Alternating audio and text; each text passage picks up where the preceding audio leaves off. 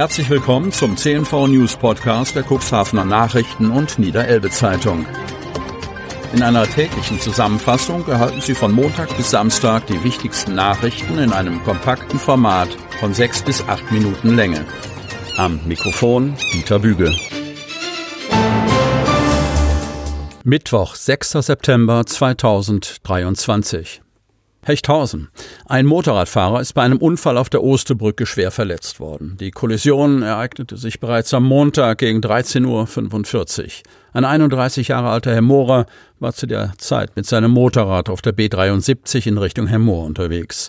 Auf Höhe der Osterbrücke kam es dann zum Unfall. Nach Angaben von Stefan Herz, Pressesprecher der Polizeiinspektion Cuxhaven, sei der Motorradfahrer auf das Auto einer 86-jährigen Frau aus Buxtehude aufgefahren.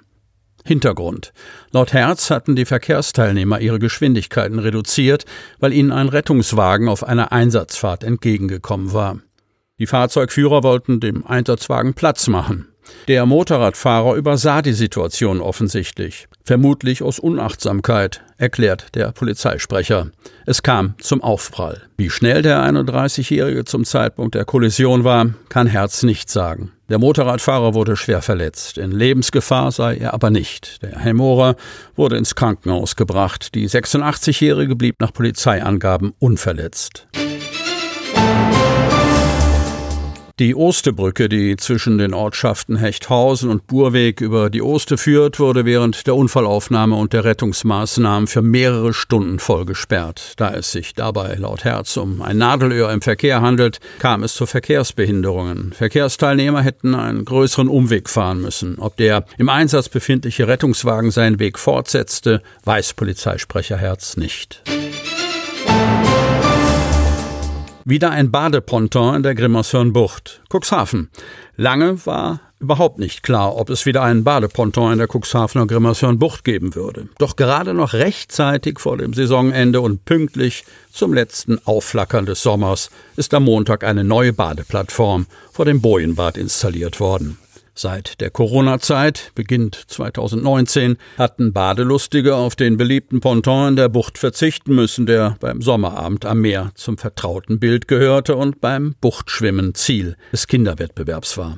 Erst sollten angesichts der zunächst ungewissen Ansteckungsgefahr in der Pandemie allzu enge Begegnungen vermieden werden. Dann hatte die Nordsee Halbert Cuxhaven GmbH plötzlich Risiken festgestellt. Der Ponton sei nicht nur abgängig, sondern stelle auch eine Unfallgefahr insbesondere beim Auf- und Ablaufen der Flut dar, erklärten die Fachleute der NC-Technik, als unsere Redaktion im August 2022 nach dem Verbleib des Pontons fragte.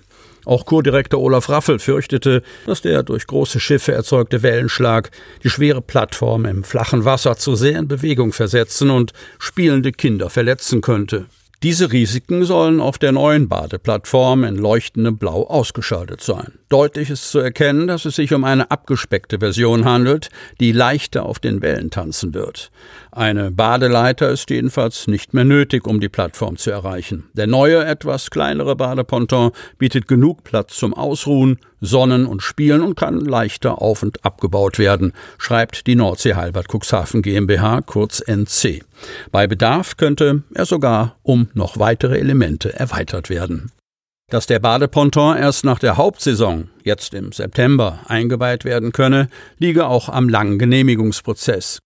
Geplant war der Aufbau des Badepontons für Juli, heißt es. Sanitäranlagen der Osterhalle werden erneuert.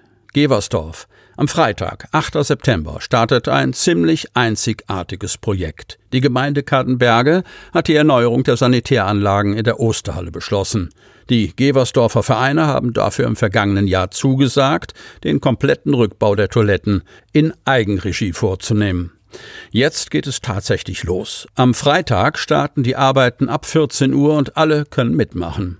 Die Geversdorfer erweisen damit ihrer Osterhalle und der Gemeinde einen großen Dienst und sparen Kadenberge einen namhaften Betrag ein. Im Vordergrund steht aber, 50 Jahre nach dem Bau der Osterhalle, eine Gemeinschaftsleistung aller Einwohnerinnen und Einwohner. Knapp zehn Tage haben die Geversdorfer Zeit und die Vereine stehen schon in den Startlöchern. Danach beginnen die beauftragten Handwerker mit dem Einbau der neuen Sanitäranlagen.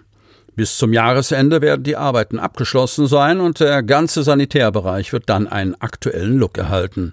Weitere Arbeiten im Küchenbereich und im Dorfgemeinschaftsbereich folgen. Für große Veranstaltungen in der Osterhalle zum Beispiel, für das zünftige Oktoberfest der Dorfgemeinschaft mit Live-Musik in der Halle am Sonnabend, 23. September, werden externe Sanitäranlagen zur Verfügung gestellt.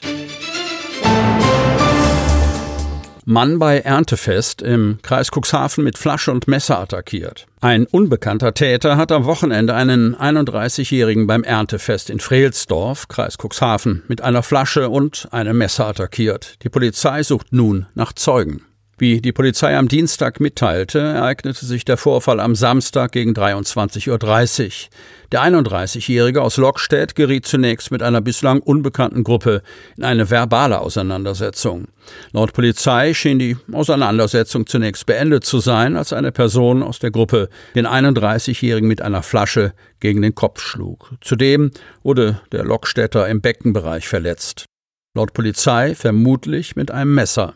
Der Täter und die anderen Personen der Gruppe flüchteten vom Tatort. Zeugen, die den Vorfall beobachtet haben, werden gebeten, sich bei der Polizei unter der Telefonnummer 04706 9480 zu melden. Ich wiederhole, Telefon 04706 9480.